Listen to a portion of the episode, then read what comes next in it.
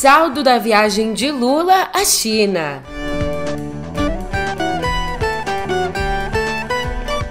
E Bolsonaro fala em se candidatar ao Senado. Por fim, mas não menos importante, no Supremo, Zanin amplia o favoritismo para suceder Lewandowski.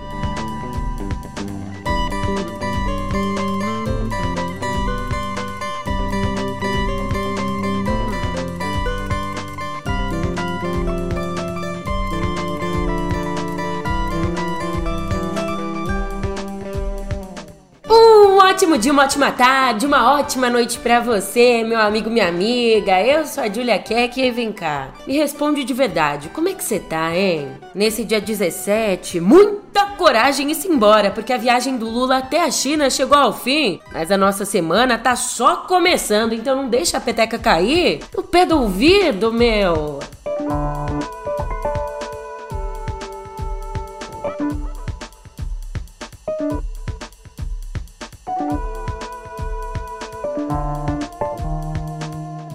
Então, se a economia deu o tom do começo da viagem do Lula até a China, com o questionamento dele, a hegemonia do dólar lá no comecinho, o que marcou mesmo o fim da viagem foi a guerra da Ucrânia. É que na volta da China, o Lula fez uma paradinha nos Emirados Árabes, onde disse que, abre aspas, a decisão pelo conflito foi tomada por dois países, fecha aspas. A construção da guerra foi mais fácil do que será a saída da guerra. Porque a decisão da guerra foi tomada por dois países.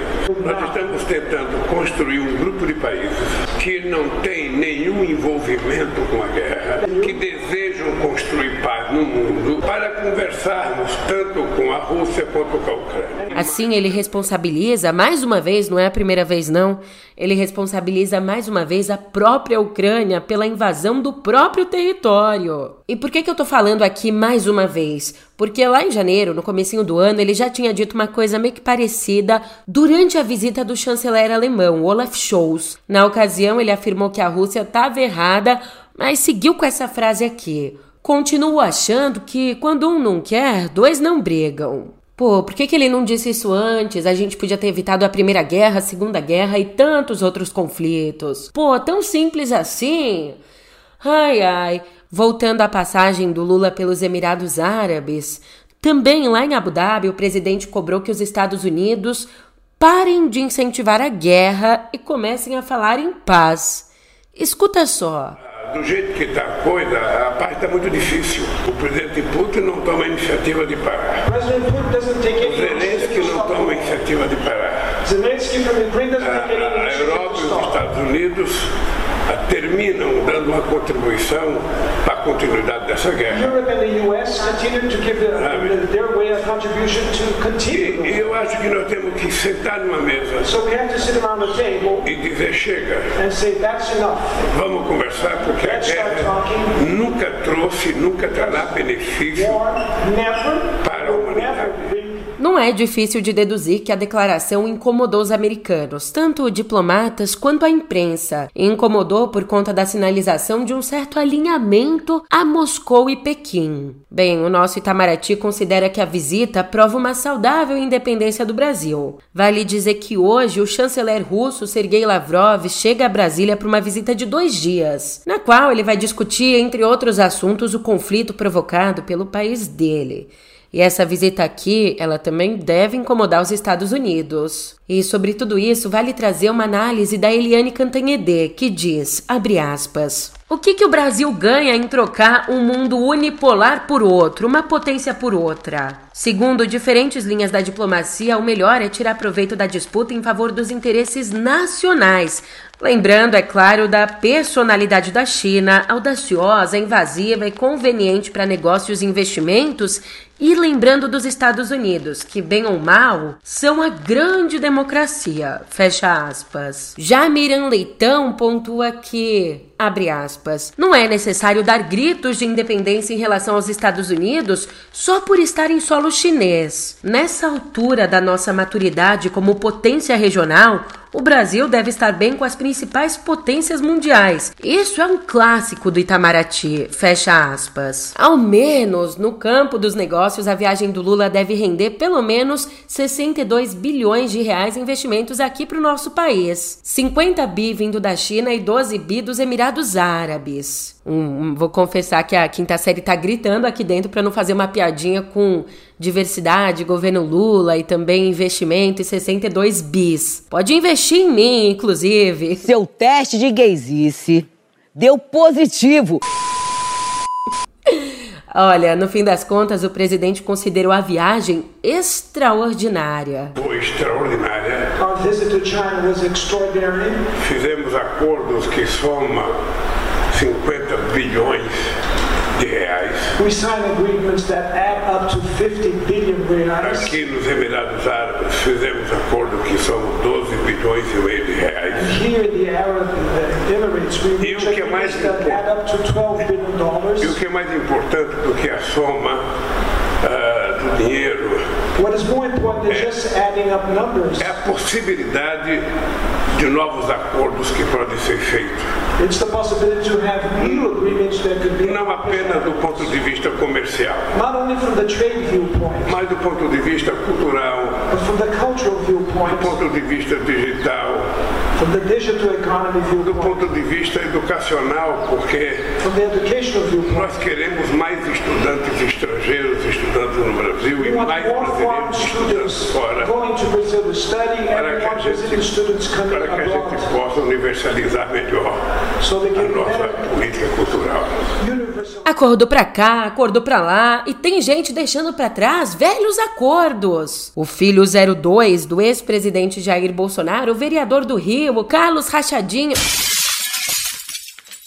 O Carlos Bolsonaro anunciou ontem que depois de mais de 10 anos ele vai deixar de gerenciar as redes sociais do pai. Pois é, e no anúncio ele, que criou as contas de Bolsonaro, trouxe um certo rancor, dizendo não acreditar mais naquilo que o trouxe até aqui. No anúncio, ele escreveu bem assim, abre aspas. Após mais de uma década à frente e depois de ter criado as redes sociais de Jair Bolsonaro, informo que muito em breve chegará o fim deste ciclo de vida voluntariado. Em caps lock. Pessoas ruins se dizem as tais e ganham muito com o suor dos outros que trabalham de verdade.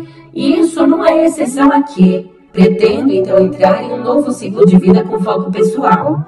Difícil ficar sozinho anos e ser tratado de modo que nenhum rato merecia. Nossa! Anos de muita satisfação pessoal e tenho certeza que de muita valia para pessoas boas e também as mais ingratas e sonsas. Não sairei sem avisar. Até lá tentarei me manter como sempre, sozinho, mas com muita energia. Não acredito mais no que me trouxe até aqui, mas torço para que tudo dê certo para todos. Nada impulsivo, apenas justo e olhando para frente numa nova fase de vida. Segue os dias. Fecha aspas. Xiii, será que alguém brigou com o papaizinho? Ah, Tadinho. tadinha, que barra. Eu não sei, eu sei que o Carlinho tá desonline. Agora o Bolsonaro. O Bolsonaro não. Cuida da tua vida. Mesmo com o risco de ficar inelegível por oito anos, o ex-presidente tá nem aí, segue fazendo planos. Agora ele disse a aliados que pretende se candidatar ao Senado em 2026. As primeiras opções seriam a disputa pelo Distrito Federal, Mato Grosso ou Rondônia, onde o bolsonarismo tem muita força. Já o Rio, por enquanto, tá fora de radar por conta do próprio filho Flávio. Eduardo, outro filho dele, pode concorrer por São Paulo, enquanto a mulher Michele também pode disputar uma vaga na casa. Criando Deus defenderá e um bloco familiar no Senado. O grupo era conhecido como a família do crime. criando Deus defenderá e um bloco familiar no Senado, junto com aliados próximos já eleitos, como Damares Alves, Rogério Marinho, Jorge Seife e Marcos Pontes. Imagina essa família lá. Nem seria mais Senado, seria senador. Se persistirem os sintomas, o médico deverá ser consultado. Júlia, mas você falou em inelegibilidade. Então, se ele ficar de fato inelegível, quem deve sucedê-lo na próxima disputa presidencial? Olha, de acordo com especialistas, existem quatro nomes possíveis. Por enquanto, né? A ex-primeira-dama Michele Bolsonaro, o governador de São Paulo, Tarcísio de Freitas, também o ex-ministro da Defesa, Walter Braga Neto, e o governador de Minas, o Romeu Zema. Já no Supremo, como eu adiantei nas manchetes, sabe quem é que deve suceder o Ricardo Lewandowski? O advogado Cristiano Zanin, que é próximo do Lula antes mesmo dos processos da Lava Jato. E a provável escolha do Zanin deve ser aceita sem grandes problemas pela oposição. Já o PT o próprio PT tem dúvidas quanto a isso, porque alguns posicionamentos do Zanin, ao advogar ali na esfera empresarial, levantaram questionamentos. Ele, por exemplo, atuou na formatação da venda da Varig e também defendeu a ampliação do limite de capital estrangeiro em companhias aéreas, um tema que enfrentava resistências dentro do PT. Além disso, Zanin também deve enfrentar a possibilidade de ter que se declarar suspeito nos processos da Lava Jato e de antigos clientes, porque é o escritório dele, que participa da defesa da recuperação judicial da Americanas, também defende a JF, da duplinha, né, dos irmãos Joesley e Wesley Batista. E um outro ponto complicado que veio à tona agora é que o Zanin e a esposa dele, a advogada Valesca Teixeira Zanin Martins, os dois enfrentam ações na Justiça de São Paulo, ações abertas por três ex-babás que cuidavam dos filhos deles. E olha isso, as alegações são de condições de trabalho abusivas e dano moral. Os dois primeiros processos são de 2017. Segundo a Folha, já foi paga a indenização de 2017. Só que a última ação é do mês passado. Todas elas estão sob sigilo. Mas em linhas gerais, o que, que a gente sabe? Que as babás relatam que eram ofendidas por Valesca e tratadas de forma humilhante. Em resposta, a advogada declarou numa nota que são alegações fabricadas que pretendem confundir o zelo de uma mãe com interesses financeiros e que, ao mesmo tempo, procuram desgastar a reputação do meu marido. Fecha aspas. Enquanto isso, lá fora, o clima é de terror. Ao menos 56 pessoas morreram e 600 ficaram feridas no conflito que tomou o Sudão ao longo do fim de semana. Dois generais que já foram aliados há muito tempo agora travam uma disputa pelo controle do país africano, com batalhas tanto na capital, Khartoum, na cidade costeira de Porto Sudão quanto na região de Darfur, foco de disputas separatistas na década passada. E como eu disse, são dois generais, portanto, de um lado está o comandante das Forças Armadas, o Abdel Fattah al-Burhan, e do outro lado, Mohamed Hamadan Dagalo, líder das Forças de Apoio Rápido, um grupo paramilitar oficializado pelo ex-ditador Omar el-Bashir. Esses dois generais aqui se uniram para depor o Bashir em 2019 e, dois anos depois, derrubar o governo de transição antes então de romperem. Nossa, e olha isso que forte. No sábado, fingindo serem jornalistas, dois homens mataram diante das câmeras de TV o mafioso indiano Atik Ahmed, que chegou a se eleger deputado, e o irmão dele, Ashraf. Condenado por sequestro, Ahmed também respondia a acusações de assassinato e extorsão. Ele e o irmão estavam sob escolta da polícia e conversavam com a imprensa quando o crime aconteceu, na frente de todo mundo.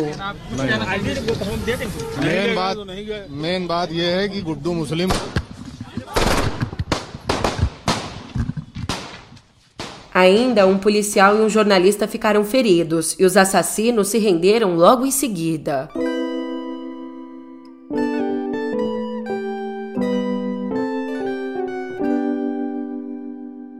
Você sabe a Operação Libertação, aquela feita ali pelas forças de segurança nas terras Yanomami? Então, desde que ela começou, lá no dia 20 de janeiro, logo depois que explodiu né, as denúncias sobre os casos Yanomami, Lá, desde o dia 20 de janeiro, a operação já destruiu 272 acampamentos de garimpeiros ilegais.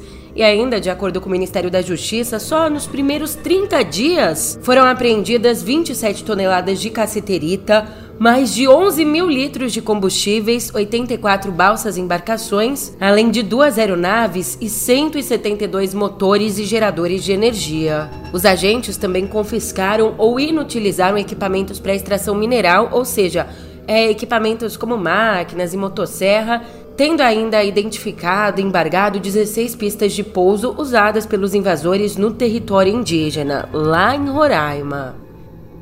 Agora a nossa conversa vai para educação, porque quando a gente diz que educação é investimento, não é brincadeira não. A gente não está só investindo em vidas, mas também no nosso desenvolvimento como sociedade, o que traz, como você pode imaginar, impactos econômicos, é claro. O nosso país poderia ganhar 135 bilhões de reais todos os anos se 90% dos nossos jovens de até 24 anos se 90% deles concluíssem o ensino médio. É isso mesmo, 135 bi que estão indo para o lixo, porque os nossos jovens não têm incentivo, não têm condições de concluírem os estudos. É, de acordo com a pesquisa da Firjansese, esses 35 bi é o custo anual calculado sobre os 40% de brasileiros que abandonam a escola ainda na educação básica. Além disso, a evasão escolar aprofunda as desigualdades sociais aqui no Brasil, já que só 46% do quinto mais pobre menos da metade termina o ensino médio nessa faixa etária, enquanto ali no quinto mais rico o índice é de 90%. E como resultado, os impactos são para a vida toda. O grupo mais pobre acaba recebendo uma remuneração em média 25% menor e tendo três anos a menos na expectativa de vida que os mais ricos. É, depois tem uma galera que vem falar aí de meritocracia. Falando nisso, nessa outra notícia aqui, o mérito é todo da Embraer. Só que a gente pode falar em mérito, né? Porque. É, mas enfim, a Embraer lançou nesse sábado o primeiro satélite brasileiro de observação da Terra e de coleta de dados. Desenvolvido pela joint venture da Embraer com a Telebrás, o nanosatélite VCube-1 foi enviado ao espaço pela base de lançamento de Vandenberg, na Califórnia. E o principal objetivo da missão é validar a arquitetura e também o software embarcado do equipamento, para que ali no futuro ele possa ser usado em empreitadas bem maiores.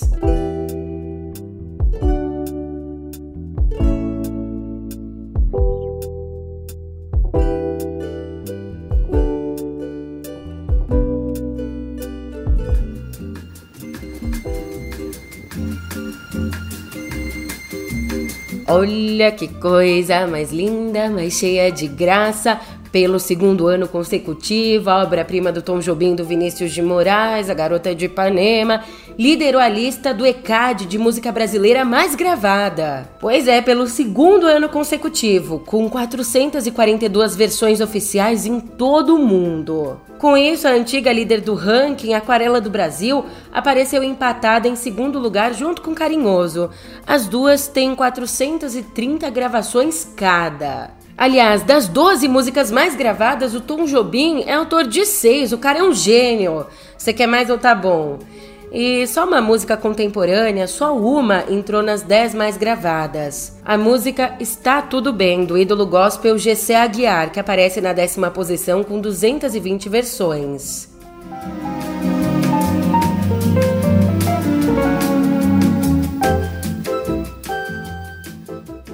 Ainda na música brasileira, ela, que está se recuperando de um câncer de pulmão em casa mesmo, a Rita Lee se emocionou no sábado com uma homenagem no Altas Horas, da Globo. Amor é pensamento, teorema. Amor é novela, sexo é cinema. O marido dela, o Roberto de Carvalho, e o filho, João Lee, publicaram nas redes sociais a reação da cantora às apresentações de artistas como Fernanda Abreu, Luísa Sonza, Manu Gavassi, Paula Toller e Tom Zé. Que eu levava estando junto a você.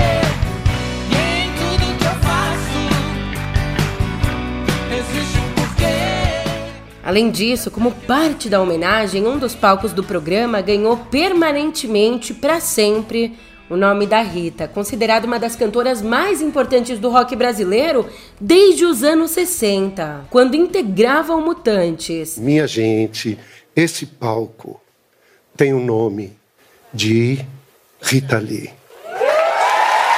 Palco Rita Lee! Palco Rita Lee! Ela ainda liderou o grupo Tutti Frutti, isso antes de começar um longo casamento com o Roberto. Um casamento, casamento pra vida e também, né, um casamento musical. Aliás, um outro antigo e lindo casamento chegou ao fim. Depois de 35 anos, o espetáculo mais antigo da história da Broadway, O Fantasma da Ópera, fez ontem sua última apresentação. A apresentação de número 13.981. Ali, as cortinas se fecharam para sempre diante de uma plateia composta exclusivamente por convidados. Amantes da Broadway e atores que deram vida ao show desde 1988.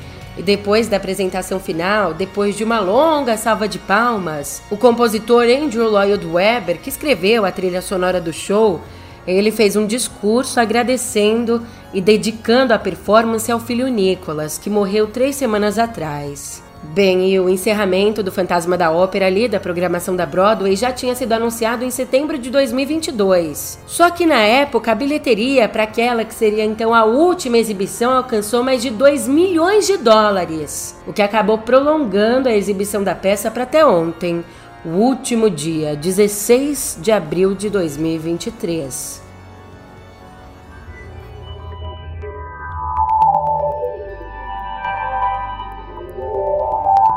Cotidiano orbital, digo, cotidiano digital é que está marcado para hoje o primeiro voo orbital da Starship, a nave espacial mais poderosa da história, que vai ser lançada pela SpaceX, a empresa do bilionário Elon Musk.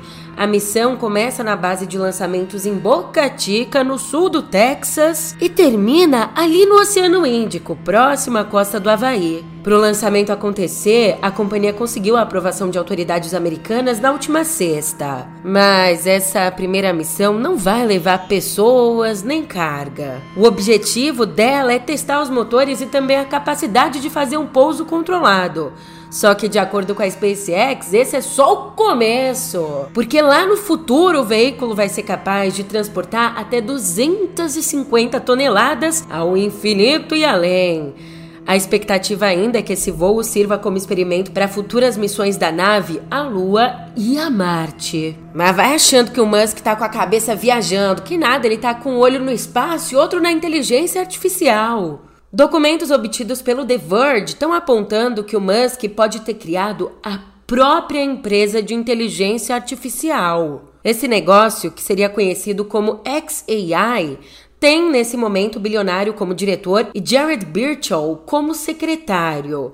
O objetivo da nova empresa seria competir de frente, de igual para igual, com a OpenAI, a empresa hoje apoiada pela Microsoft, que foi quem desenvolveu o Chat GPT. E para, de fato, né, ter essa competição de igual para igual, a empresa do Musk teria recrutado um time de peso de pesquisadores e engenheiros do setor. Outras fontes ainda relataram que o Musk buscou recursos com investidores das outras empresas dele, da Tesla e da SpaceX. Então, portanto, enquanto o Musk decola aí nas tecnologias, o TikTok, coitado, Montana se tornou o primeiro estado dos Estados Unidos a aprovar uma legislação que proíbe o TikTok em dispositivos pessoais. A decisão ela foi tomada depois de uma vitória por 54 a 43 numa votação entre os legisladores locais. E agora a pauta vai ser definida e assinada pelo governador Greg Gianforte. Ele mesmo, que já baniu o app chinês de dispositivos do governo e pediu ao sistema estadual de universidades para fazer o mesmo. É que, de acordo com ele, com as autoridades, o TikTok representa um risco à segurança nacional ao coletar os dados dos usuários. Bem, a proposta indica que o banimento vai valer a partir já do dia 1 do ano que vem. E caso as lojas de aplicativos não respeitem as diretrizes,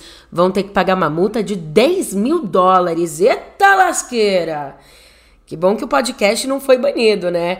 Não foi banido a longo prazo, porque por hoje por hoje é só, mas você sabe, eu te espero aqui amanhã. Até lá. Aí, pra gente começar a semana, né? Calmos, tranquilos, com o coração em paz. Nada melhor do que lembrar do mar. O mar que serenou quando ela pisou na areia. Até amanhã! Ainda bem que eu sou podcaster, não cantora. O mar serenou quando ela pisou na areia. Quem samba na beira do mar é sereia. O mar serenou quando ela pisou na beira do mar é sereia. O pescador não tem medo, é segredo se volta ou se fica no fundo do mar. Ao ver a morena bonita, sambando se explica que não vai pescar, deixa o mar serenar. O mar serenou quando ela pisou na areia.